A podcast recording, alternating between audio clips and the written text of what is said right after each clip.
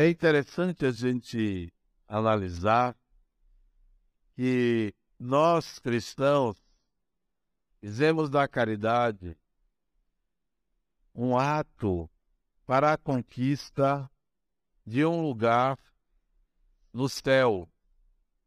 Fizemos da caridade um exercício para que se conquistasse uma situação espiritual melhor, ou até mesmo para identificar uma prática, uma virtude cristã.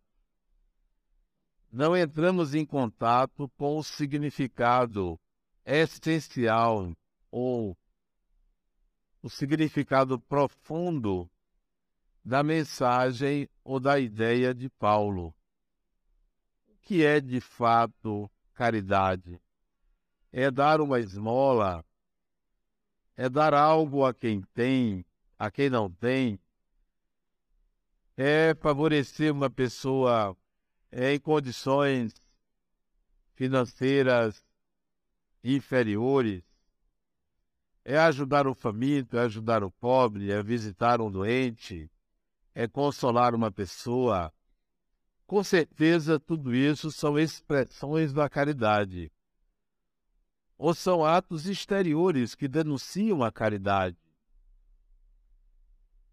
que podem, de fato, nos levar a considerar que aquela pessoa que está promovendo aquele ato está fazendo caridade.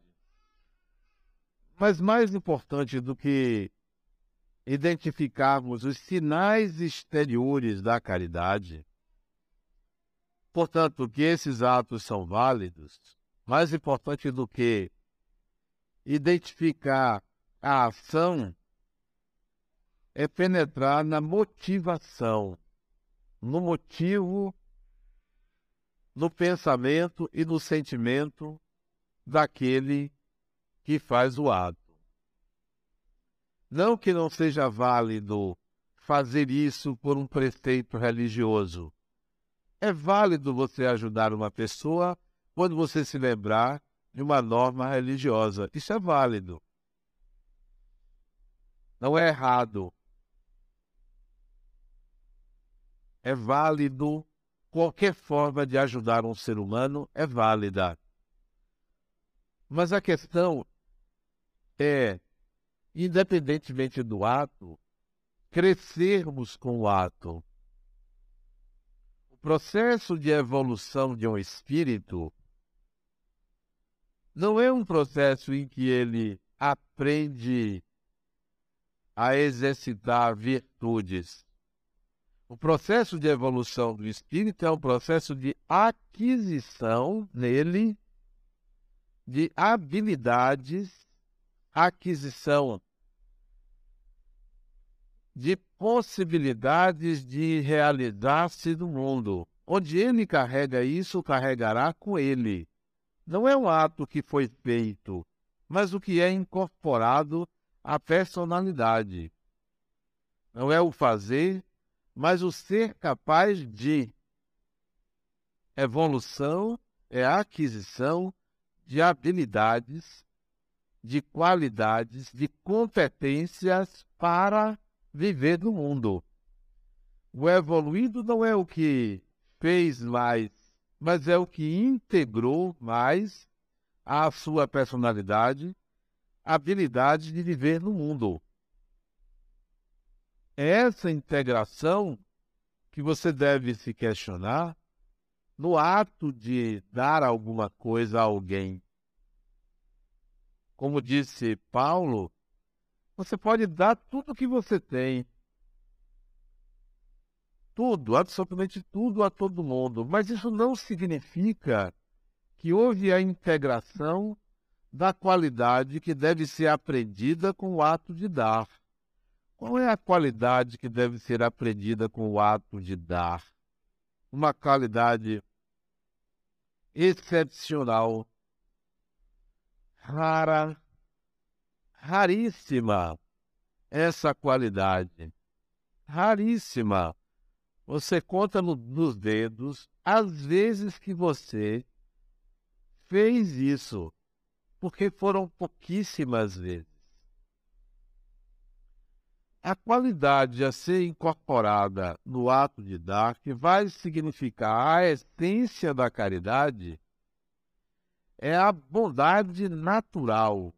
A bondade natural, que implica no desprendimento do bem doado, que implica na não exigência de reciprocidade, que não implica em que você tenha que exigir do outro correspondência ao bem que você fez a ele. Por isso que o nome é bondade natural. Implica nessa bondade natural uma consequência, ser consequente porque é inconsequência uma bondade que abre o vidro de um carro e dá alguma coisa a uma criança na rua. Esta é uma atitude comum, mas inconsequente. E nós achamos que estamos incorporando a bondade, porque estamos dando um dinheiro ou uma comida na sinaleira de uma grande cidade a uma criança. Essa é a doação inconsequente. Inconsequente. Da mesma forma, em outro nível, você chegar para uma instituição de caridade e fazer uma doação de um bem quebrado. Está quebrado? Olha, Adenauer, eu tenho lá uma televisão, está quebrada. Tome. Isso é inconsequência. Conserte sua televisão. Use sua televisão consertada. Ou doe o bem para uso e não para que o outro tenha trabalho. A inconsequência é tanta que uma pessoa chegou para mim e disse: eu tenho uma cama lá com um estrado quebrado, você quer? Não, você dizer: durma primeiro, no estrado quebrado, e depois você doa. Isso é a bondade inconsequente. É dar as coisas que não prestam sob o título de caridade. Eu estou fazendo um bem. Ah, mas você é exigente demais, é ingrato, sim. Tá? Eu, eu prefiro minha ingratidão do que dar trabalho aos outros. Não, conserte o bem. E traga bem consertado, garantia, um certificado de garantia. Só porque para os pobres tem que ser ruim, quebrado, mal feito? Por acaso aqui as coisas não são feitas para os ricos e para os pobres, por que para os pobres eu tenho que dar algo quebrado? Não, essa não é a caridade. Essa é uma forma de fazer bota fora em casa. Aí tudo bem, bota fora. Bote fora num lugar apropriado para coisas quebradas. Ah, teve um que quis dar de presente um aparelho caríssimo aqui para o ambulatório, quebrado. E para consertar não podia ser no Brasil. Mas é engraçadíssimo. Vocês mandam. Sim, fulano. É interessante. Vai ser muito útil a vocês aí, sim, porque não é para você. Essa é a caridade inconsequente. Voltando num plano menor, a nossa forma de doar muitas vezes é inconsequente. A consequência da doação é o bem que eu vou doar me seria útil, me seria útil, seria útil a mim. Se pode ser útil a mim, pode ser útil a alguém. O outro precisa desse bem é pertinente que esse bem sirva a essa pessoa? A pertinência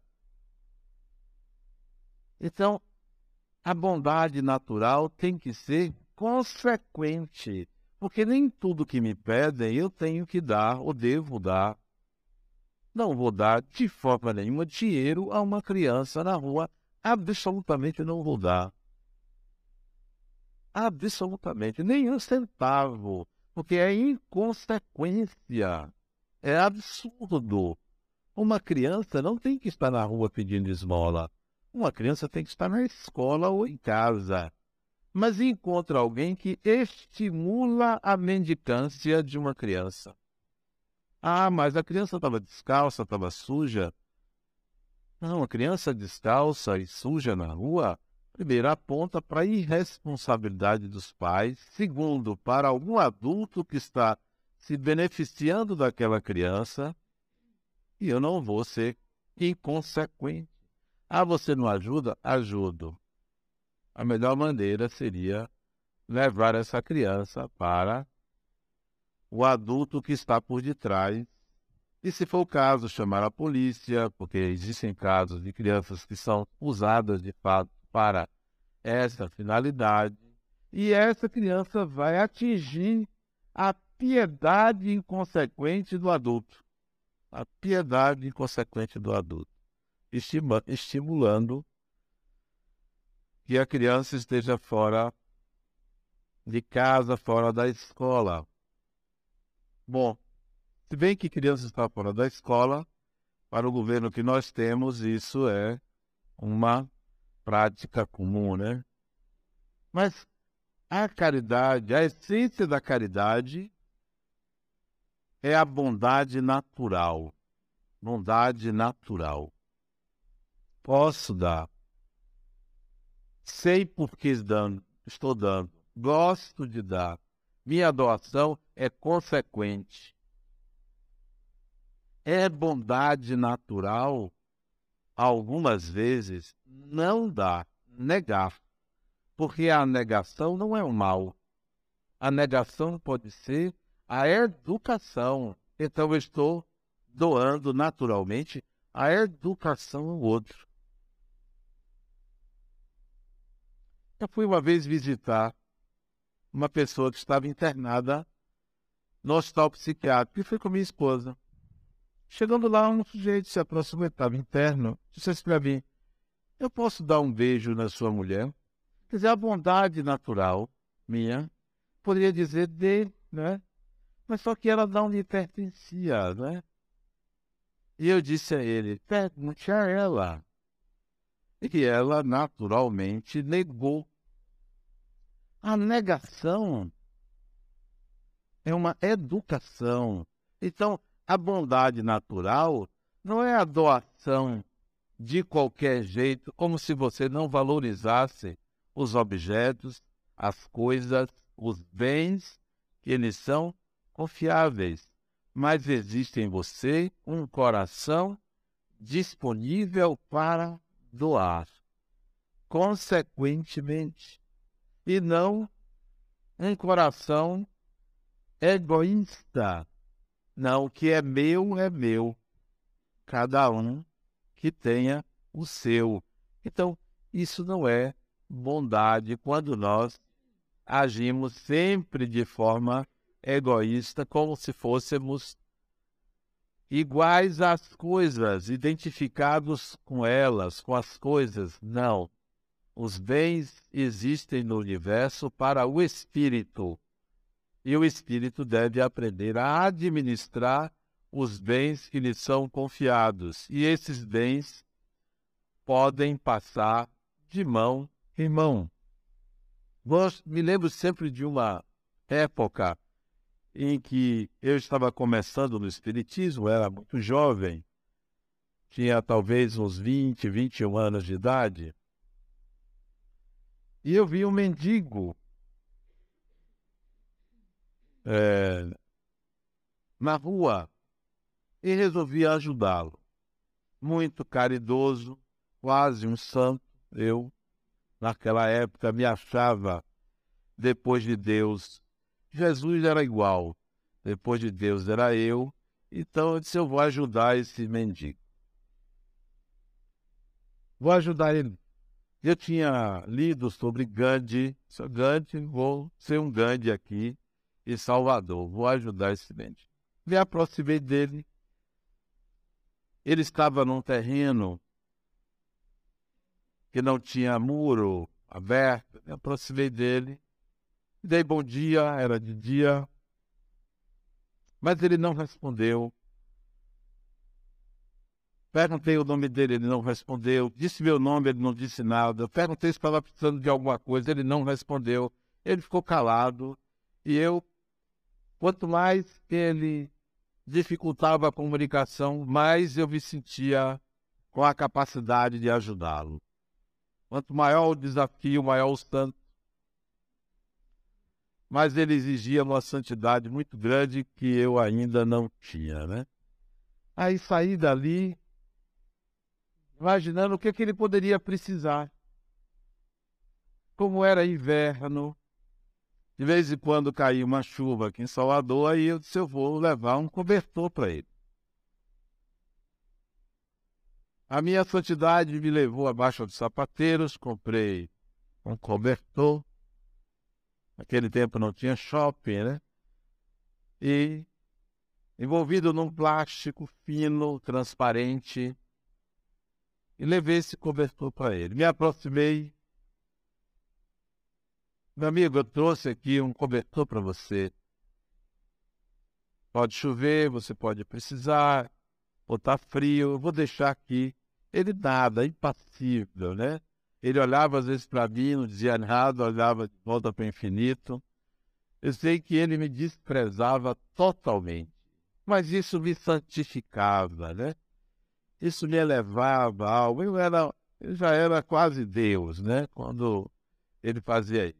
Ele disse, olha, tudo bem, eu entendo, você está é, aí nas suas reflexões, eu vou deixar aqui, caso você precise, está aqui. E deixei assim a um metro de distância dele o pacote com o cobertor. Fui embora. Olha o que é a caridade inconsequente, mal feita, cobradora. Ele ficava, esse terreno ficava perto de onde eu morava. Assim, a uns 60, 70 metros, eram dois prédios depois de onde eu morava, e eu passava sempre pela porta. Toda vez que eu passava, eu olhava para ver se ele tinha usado o meu cobertor é aquela pessoa que dá um presente e exige que a pessoa use o presente. Né? Quer dizer, isso é muito comum. Muito comum. Fulano, você ainda não usou a camisa que eu lhe dei, né? Teve um aqui que me deu a camisa e queria que eu usasse. Mas eu, sem querer, dei a camisa de presente. Sem querer. Agora, adivinhe para quem eu dei? Para o filho dela. Que tal? Quando ela soube, ficou muito zangada comigo. Você deu a meu filho a camisa que eu lhe dei. Você veja o quanto eu gostei do presente, né? Eu presenteei a coisa mais preciosa que você tem, que é o seu filho, né? Ora, se você deu, pertence à pessoa. Não é, não é lógico isso. Se você me dá, eu faço o que eu quiser com o presente que eu recebi, porque é meu. Mas você cobra o uso do presente. É seu. Eu me lembro de minha mãe, era jovem também, minha mãe me deu uma corrente de ouro. E eu não gosto de usar nada no meu corpo, eu tenho alergia a qualquer objeto, relógio. Eu não consigo, aquilo é peguento, dá agonia, dá vontade de tirar. Aí eu disse, minha mãe, obrigado pelo presente. Foi no meu aniversário. Mas eu não posso aceitar porque eu não vou usar. Ela não tinha ideia de que aquilo me incomodava. Mas eu estou lhe dando. É, eu sou sua mãe. Mas eu não vou usar. Mas eu sou sua mãe, tome o presente. Tá bom, fiquei com o presente. Tá bom, meu. Não usei. Primeira oportunidade eu dei. Eu dei a meu irmão. logo abaixo de mim, vê a ele, então, para você. Ele gostava muito de ouro, devia ter sido garimpeiro em vida passada, né? Tem gente que trabalhou no garimpo em vida passada que já gosta de ouro, né? Aí eu dei a ele. Quando ela soube, ela quase me excomunga, né? Ora, mas se é meu, eu faço o que eu quero. Com o que foi dado, eu posso dar quem eu quiser. Mas a pessoa cobra que você use, né? Se você não gostou, vai fazer o quê? É igual você ir na casa dos outros e comer uma comida e a pessoa dizer, você gostou, foi? Eu vou lhe dar mais. E você não gostou, comeu por educação. Eu não como por educação. Não como. Eu chego na casa de uma pessoa, a comida tem cebola, eu digo, eu não gosto de cebola. Vou logo dizendo, não gosto de cebola. Para não comer por educação. O que, que custa dizer, eu não gosto de cebola?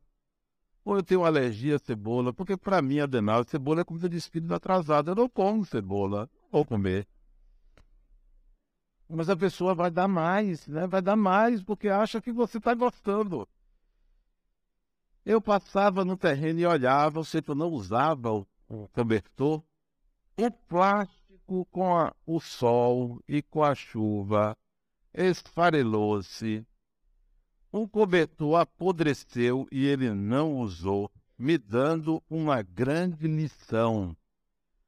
Para mim, ele dizia assim: a sua bondade, o mendigo que você quer acolher é o seu mendigo, não a mim, porque não é disso que eu estou precisando.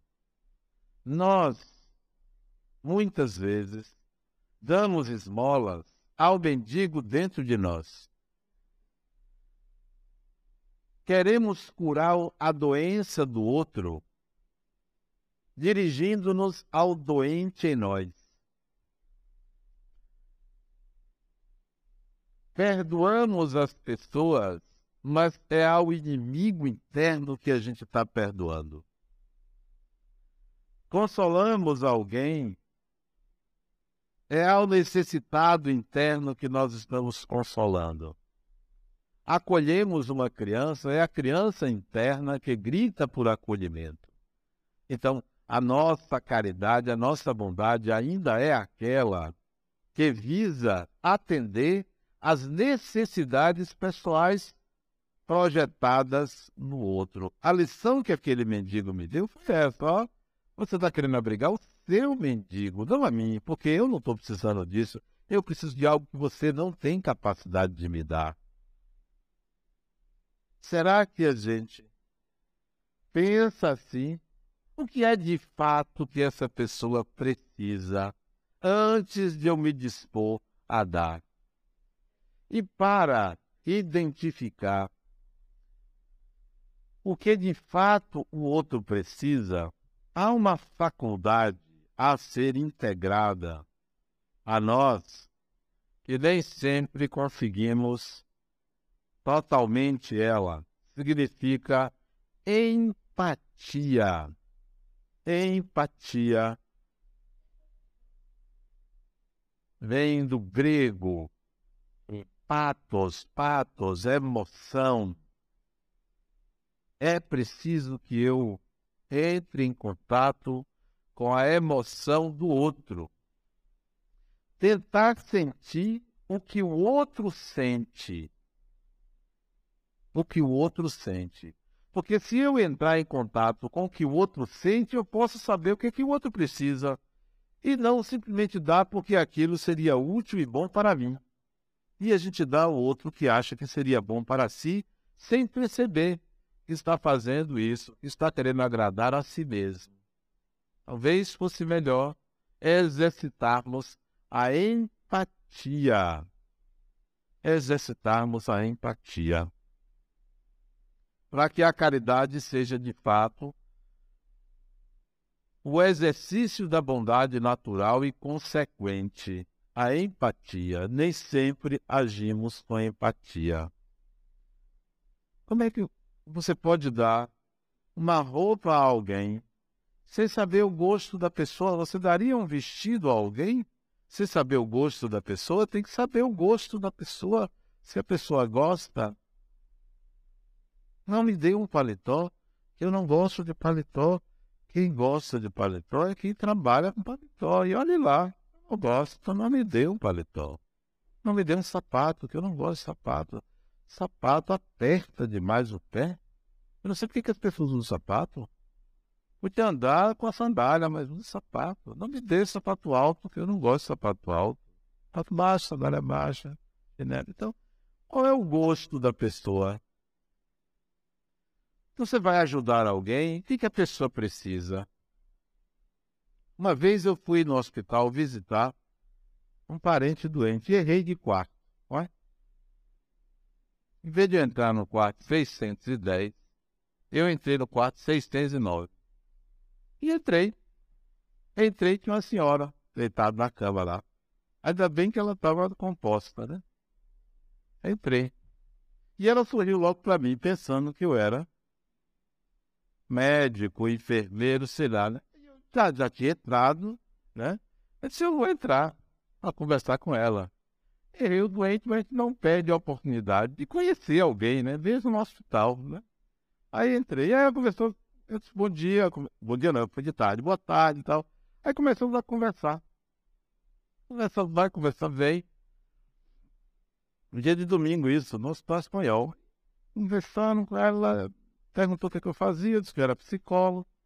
Ah, tem um filho que está precisando de um tratamento. É toda mulher que tem filho, ela, ela, e o filho mora com ela depois dos 30 anos, ele precisa de ajuda. Sempre precisa de ajuda. 30 anos dentro de casa fazendo o quê? Tá? Não, ainda não se desligou da mãe. E é claro que essa mãe vai querer ajudar esse filho. E não é que ela conseguiu me botar em contato com esse filho e eu atendi esse, esse homem, né? Como psicólogo, como profissional. E eu até coloquei o caso dele, esse caso real, eu coloquei no meu livro Estigmas segundo a Psicologia do Espírito. Foi numa visita casual no hospital. E foi exatamente pelo uso da empatia que me fez permanecer conversando com aquela mulher. O que espera uma mulher de mais de 60 anos no leito de hospital? E o que ela esperava é que alguém atendesse o filho dela e não que fosse consolá-la, que fosse se preocupar com a doença dela. E se vocês me perguntarem qual era a doença dela, eu nem sei qual era a doença dela, porque o que ela precisava no leito de um hospital era a tranquilidade de alguém que cuidasse do filho dela. Talvez ela fosse até desencarnar, não sei se desencarnou, mas o que ela queria não era um consolo para a morte, nem um passe, nem a cura da doença dela, ela queria alguém para atender o filho dela e casualmente, não ao acaso, mas casualmente, apareceu ali uma alma perdida, que era eu, e aí atendeu o apelo dela, a oração dela, a prece dela, a necessidade dela, e isso veio se configurar depois, atendendo o filho dela. E por sinal tinha um problema sério, ele roubava objetos, é, era um cleptomaníaco sofisticado, porque era só joias, era interessante, era uma cleptomania seletiva, né? Ele era muito esperto, isso sim, né? Muito esperto. Mas ele se curou disso, né? Bom, então, a caridade é algo que a gente deve pensar em construir a bondade natural. Não é o exercício da caridade. Não pense em fazer caridade porque você quer um lugar no mundo espiritual. No Espiritismo, nós é, elegemos um lema mas fora da caridade não há salvação. Isso é simbólico, porque tem que ser contextualizado. Por que é simbólico? Porque não tem ninguém precisando de salvação. Ninguém. Todos nós, ao mesmo tempo que andamos numa linha tênue entre o bem e o mal, qual se fosse um abismo,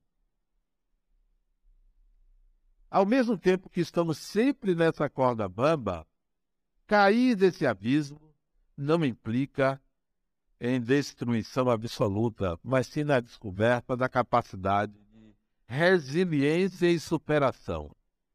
Então ninguém precisa ser salvo. Nós precisamos de educação e não salvação. Nós precisamos evoluir e não ser salvo de alguma coisa. Não tem ninguém aqui sobre o risco de se perder num processo de destruição absoluta, porque o espírito é imortal. A palavra salvação foi utilizada pelos espíritos no século XIX, quando trouxeram o livro dos espíritos, porque eram espíritos ligados à Igreja Católica. O catolicismo era muito forte. Hoje eles não diriam fora da caridade não há salvação, diriam fora da caridade não é possível a evolução, mas não salvação, né? Então nós usamos isso, fora da caridade não há salvação, quer dizer, fora da caridade não há evolução.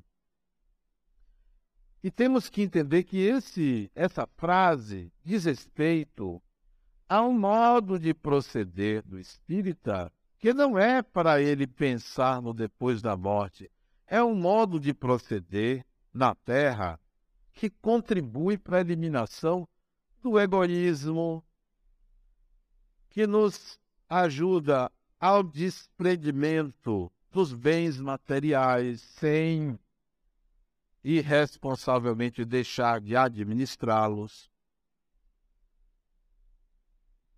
A oferta da caridade é para que nós entremos em contato com a dimensão do coração. Porque se o Espiritismo fosse só uma doutrina lógica, intelectual, nós teríamos uma casta de espíritos espíritas encarnados, cultos, mas insensíveis. E a caridade é oferecida para despertar a nossa sensibilidade, a dimensão do coração, a dimensão do amor, a dimensão da empatia. Então a caridade é oferecida por esse motivo, porque você pode ter tudo, você pode dormir num berço de ouro e ter uma conta bancária poupuda, mas se o seu coração não criar vínculos afetivos, você desencarna órfão. Eu conheço espíritos que estão encarnados e são órfãos afetivos. E o que é? É extremamente desastroso você ser órfão afetivo, mesmo tendo família. Porque a orfandade afetiva não é a ausência de família. Porque você pode estar numa família e ninguém gostar de você. É órfão. Tem filhos, mas nenhum deles tem vínculo com você. Respeita porque é pai, respeita porque é mãe, mas não tem vínculo. Acabou aquela encarnação, cada um do seu lado. Isso é orfandade afetiva.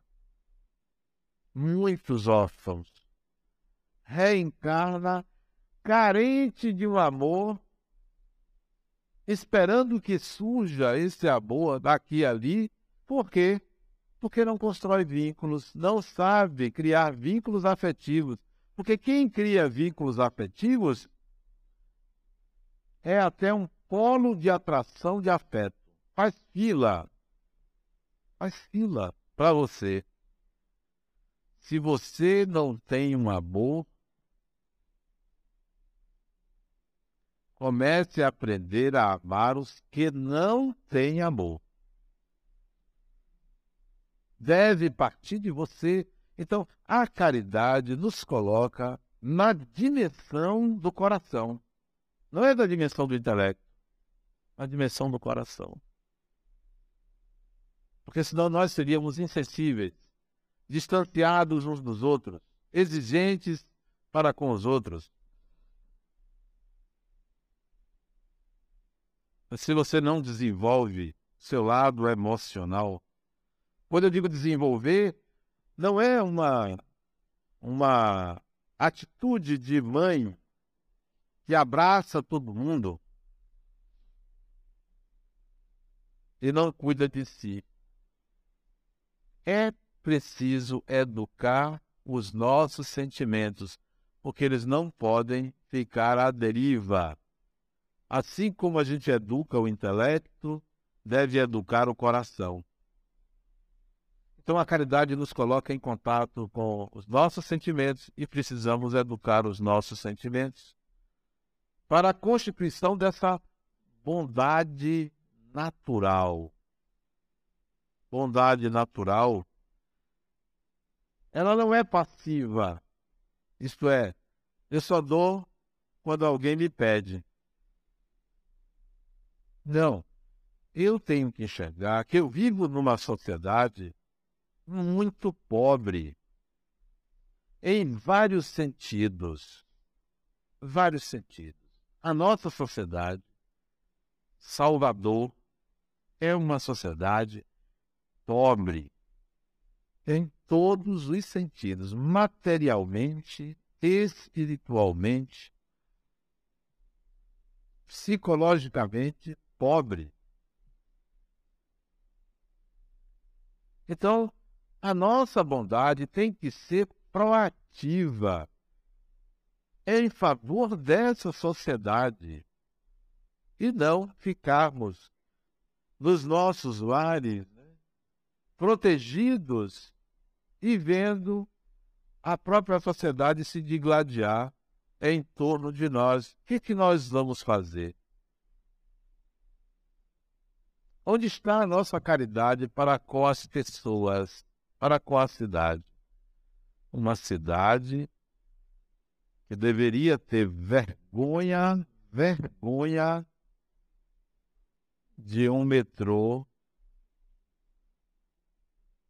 como o que se projetou para Salvador. Vergonha. Eu tenho vergonha. E a responsabilidade disso não é de um governante, não é não é de uma pessoa, é nossa. Nós temos que ter vergonha disso. Rodou uma cidade que não tem educação, cidade suja, está feia. A cidade que a gente se orgulhava no Brasil está feia, pobre, maltratada. E repito, embora não pactue com os governantes, mas não são eles, somos nós todos. Cadê a caridade para com a cidade? Cidade pobre, maltratada. Nós precisamos ser proativos, sair e fazer a nossa parte. Fazer a nossa parte. Não entrar na onda dos que se envolvem em atos né, de vandalismo, por que, que a gente não vai nos fins de semana para uma instituição de apoio à criança, ajudar? Eu conheci, uma, conheci não, conheço uma pessoa que eu estava conversando com ela sobre caridade. E ela tem muito dinheiro. E eu perguntei a ela, é cá, criatura, se você adoecer agora e morrer, como é que fica tudo isso que você tem, esses milhões que você tem? Adela, não fale isso não, ele bateu assim. Não fale quando eu morrer. Criatura morrer daqui para ali. E eu vim aqui visitar você. Quando eu venho visitar uma pessoa doente, geralmente a pessoa desencarna. Três dias, né? que eu contei a ela que alguns anos atrás, uma pessoa me convidou para ir visitar a mãe que estava doente em casa. Eu fui lá visitar, visitei ali na graça. Visitei no dia seguinte a mulher morreu. Olha que coisa impressionante. Aí passou, eu sei que foi coincidência e tal. Passou uns meses, fui visitar uma no hospital. Fui na, no domingo, na quarta ela desencarnou, a família me, me falou. Eu puxa, depois eu fui visitar da passe outra em casa, a mulher desencarnou quase que na madrugada do passe que eu dei. Passe forte esse, né? E eu contei isso a ela. Eu disse: olha, quando eu vou visitar a pessoa, é, é certíssimo, ela desencarna logo. É três, três dias. É de zero a três dias, né? Mas eu não brinco com isso, não. Você quer que eu visite? Pode me convidar, eu visito. Quer desencarnar alguém? Me convide. Aí eu desencarno a pessoa. Aí contei isso a ela. Aí ela foi pensar que ela poderia morrer. Ela disse: Não, eu não vou deixar isso tudo que eu tenho, não. Criou uma instituição que hoje já conta com uma centena de voluntários para ajudar instituições de caridade. Está começando com uma instituição de caridade no bairro pobre aqui de Salvador. Ela disse, André, eu encontrei uma razão, um motivo para as minhas horas vazias. Eu vou me ocupar das pessoas que necessitam. Por que, que nós não fazemos isso? Por que, que a gente vai às noites para os barzinhos, os fins de semana para as casas de praia, não temos tempo para as outras pessoas? Onde está a caridade? Nós temos que esperar que a miséria bata a nossa porta? Por que não reservar um tempo para ela? Salvador é uma cidade pobre, cheia de favelas. É uma vergonha.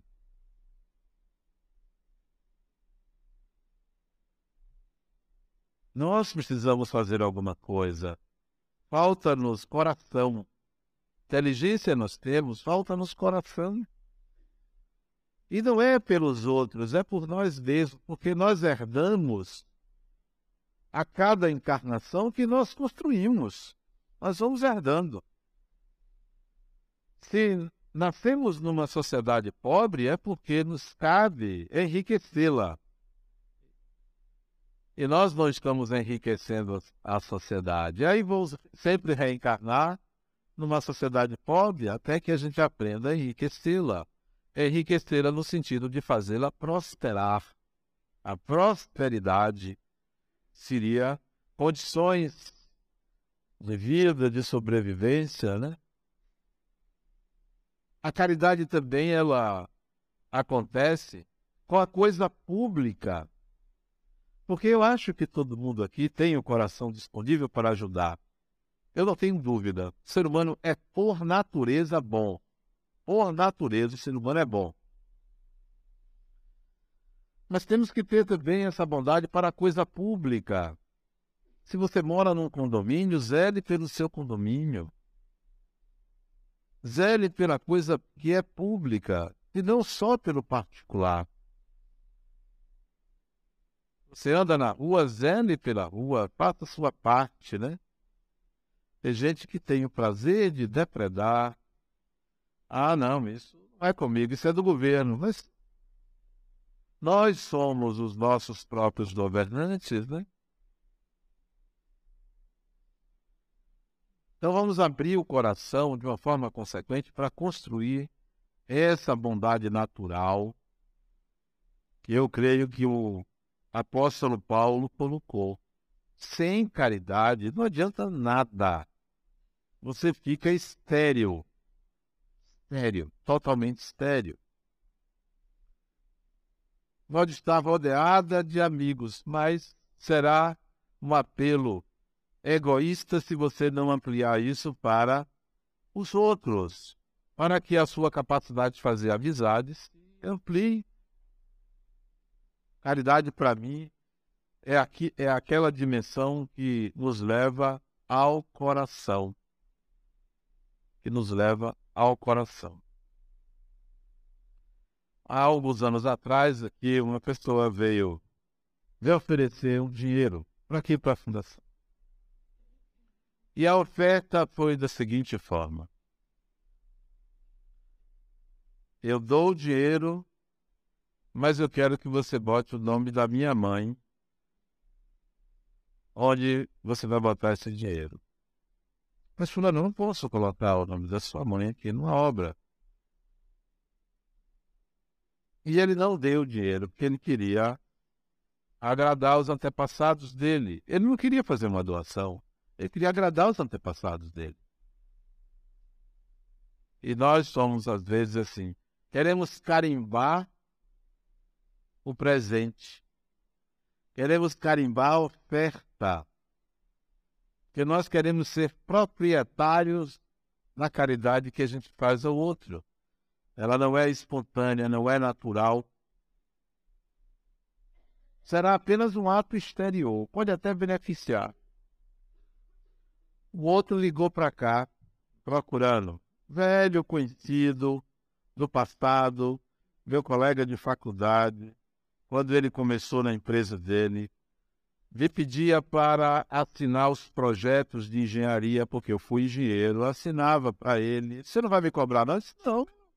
Eu chequei o projeto, está tudo certo, só é minha assinatura, não vou lhe cobrar nada. Você é meu amigo.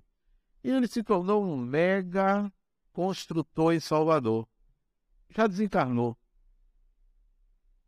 Há algum tempo atrás. Mas ele, antes de desencarnar, acho que ele estava doente, ligou para cá. Diga Adenal que eu quero ajudar a obra dele. Que ele vem aqui. Não vou, não. Você quer ajudar uma obra, venha dar sua energia, não seu dinheiro. Porque é muito fácil você chegar e dar um dinheiro. Mais importante é energia. Aí eu liguei para ele, fulano, não, como faz, quanto tempo, tal, sei lá. Rapaz, eu tenho dinheiro aqui para você. Eu disse, mas eu queria você aqui, vem cá. Quem disse que ele veio? Não, estou sem tempo. Eu disse, rapaz, eu queria você aqui. Você conhecer. Não veio, também não insisti com dinheiro, nem ele deu dinheiro, desencarnou. Eu acho que agora ele vem. Né? Agora ele. Desencarnado, ele vem.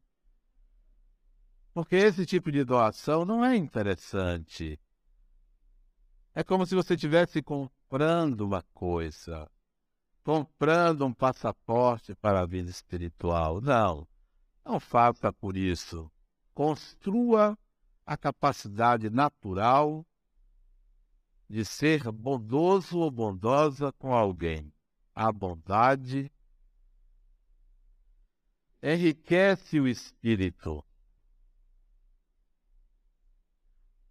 Algumas coisas você pode doar. Não pense em dinheiro. Não pense em bens materiais. Pode doar bens materiais, mas tem coisas que você pode doar e vão lhe fazer bem. Primeira doação que eu gostaria que vocês fizessem a partir de agora.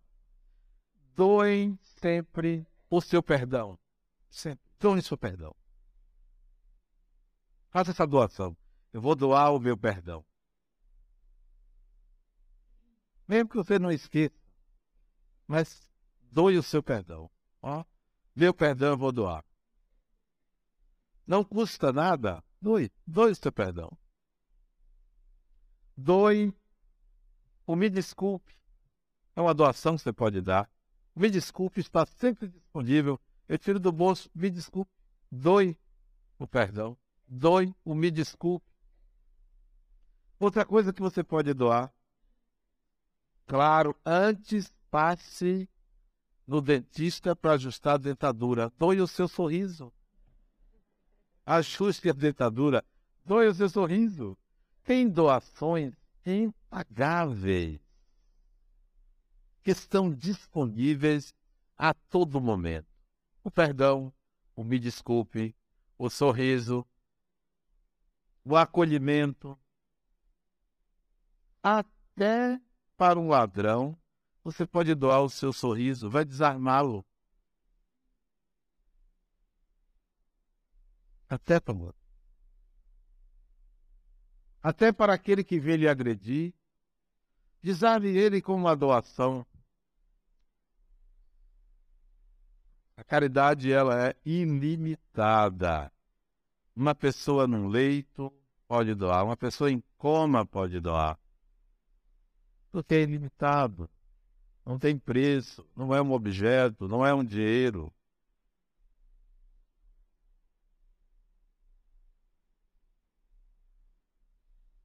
Você pode ter todas as qualidades, mas se não tiver caridade, não entrou na dimensão do coração. aprendamos com o apóstolo Paulo. Muita paz.